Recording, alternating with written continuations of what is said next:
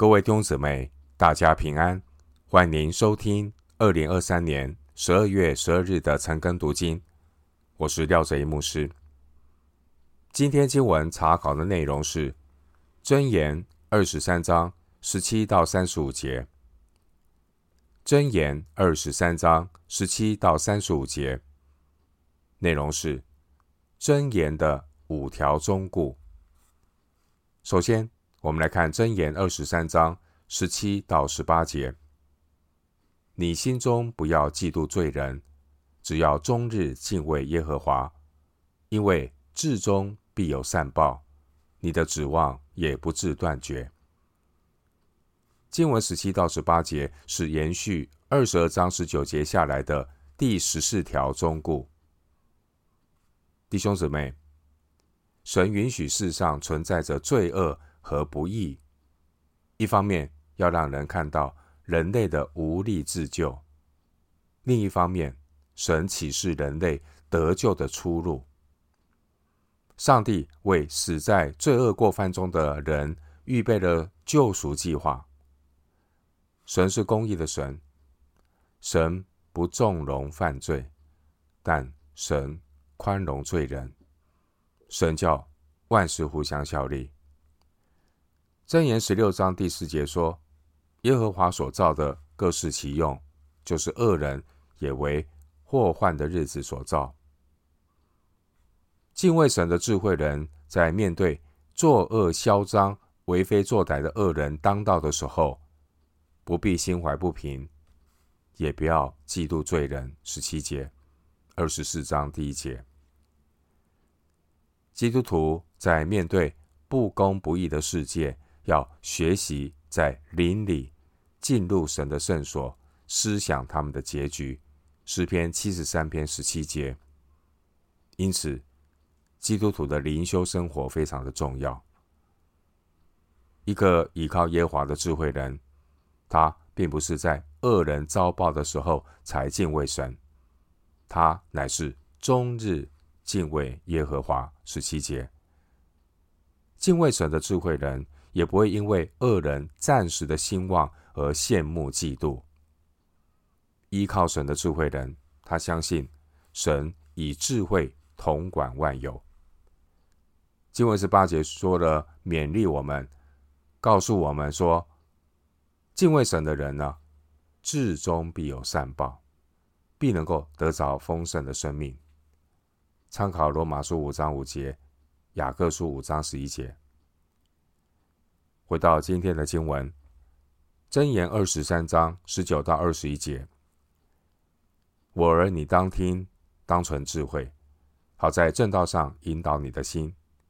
好饮酒的，好吃肉的，不要与他们来往，因为好酒贪食的必致贫穷，好睡觉的必穿破烂衣服。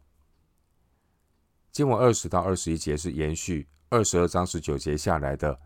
第十五条忠告，经文二十节提到，好饮酒的，好吃肉的，这是代表体贴肉体、生活放荡的人。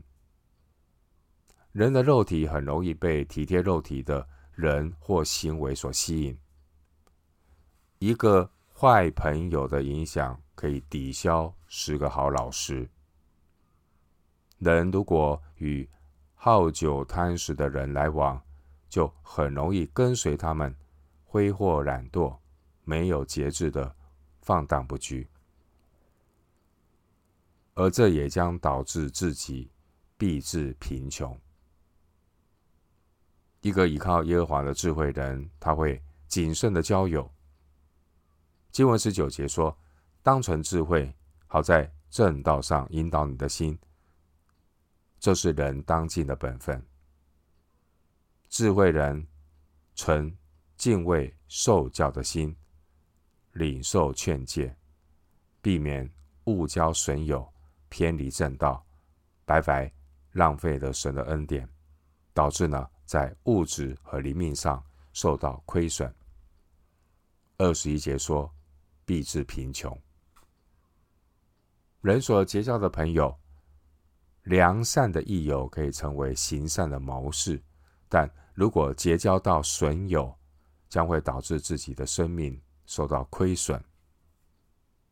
人生最重要的三大智慧，在箴言里面特别提醒我们：人生重要的三大智慧就是敬畏耶和华（一章七节），不交坏朋友（一章十节、四章十四节），还有不娶愚妄的妇人，也不做愚妄的妇人。箴言十二章四节、十四章第一节。回到今天的经文。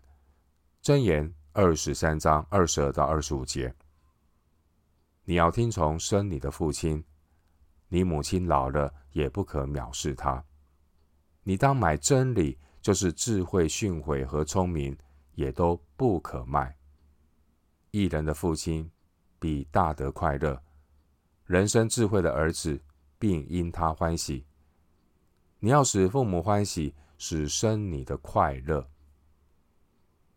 经文二十二到二十五节是延续二十二章十九节下来的第十六条忠告。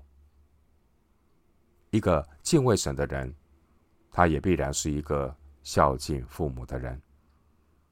当年摩西在西乃山领受了神的十条诫命，前四诫先提到人与神的关系，接下来的诫命是谈到人与人的关系。人与人的关系，诫命首先提到的就是要孝敬父母。出埃及记二十章十二节。今天的经文二十二节说：“你母亲老了，也不可藐视她。”中国的孔子曾经说：“儿女与父母相处之道，就是有事让儿女代劳，有饭让父母先吃。”但这还不算是孝敬。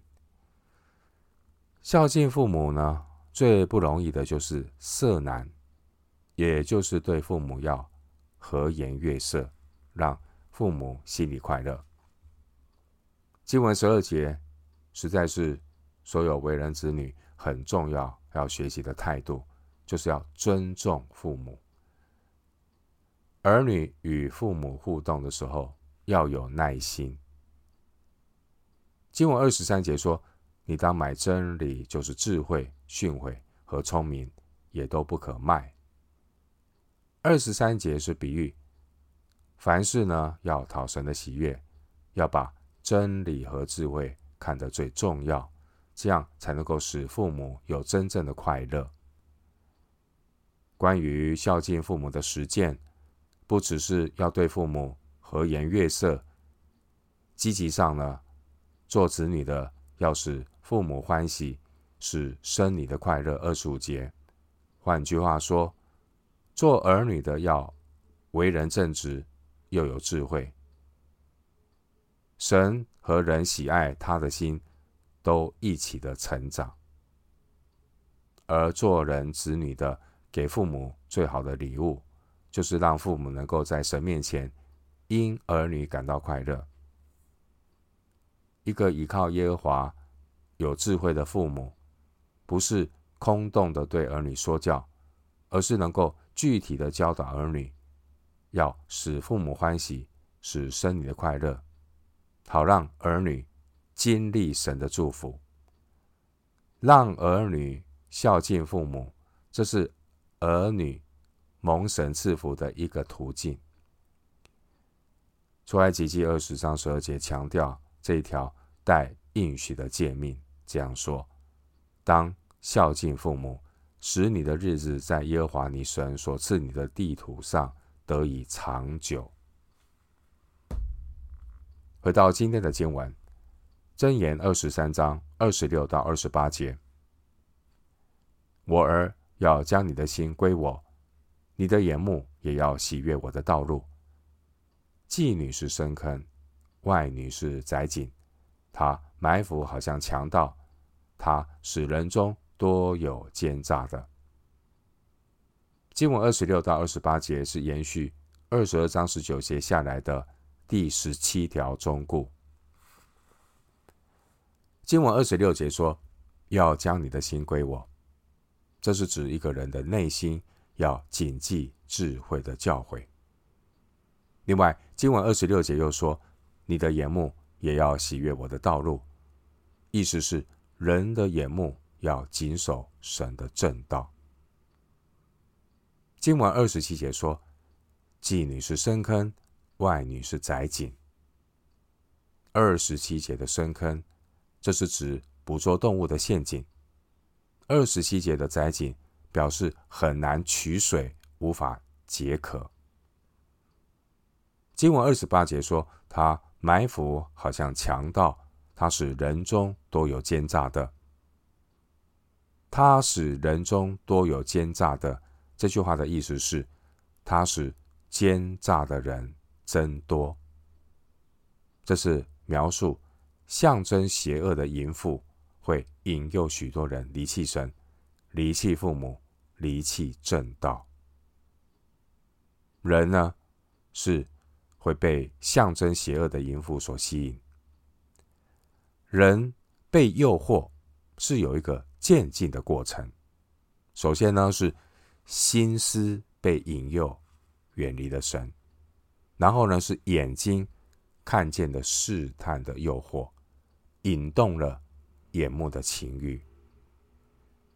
一个人的心如果是朝思暮想的，想要看什么，他的眼睛也就很容易看到这些引诱试探。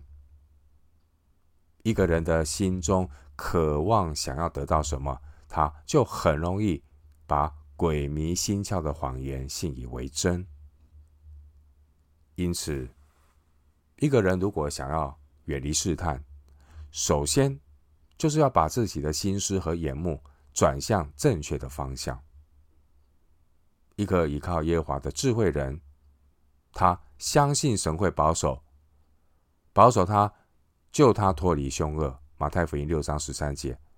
但是他不忽略自己的责任，他也知道要远离试探。远离试探，首先就是要把自己的心思和眼目交给神。因此，当他向神祷告说：“不叫我们遇见试探”，这样的祷告才有意义。回到今天的经文，《箴言》二十三章二十九到三十五节：谁有祸患，谁有忧愁，谁有争斗，谁有哀叹，谁无故受伤，谁眼目红赤，就是那流连饮酒，常去寻找调和酒的人。酒发红，在杯中闪烁。你不可观看，虽然下咽舒畅，终究是咬你如蛇，刺你如毒蛇。你眼必看见异怪的事，你心必发出乖谬的话。你必像躺在海中，或像卧在杆桅杆上。你必说：人打我，我却未受伤；人鞭打我，我竟不觉得。我几时清醒，我仍去寻酒。经文二十九到三十五节是延续二十二章十九节下来的第十八条忠告。经文三十节提到流连饮酒的诱惑，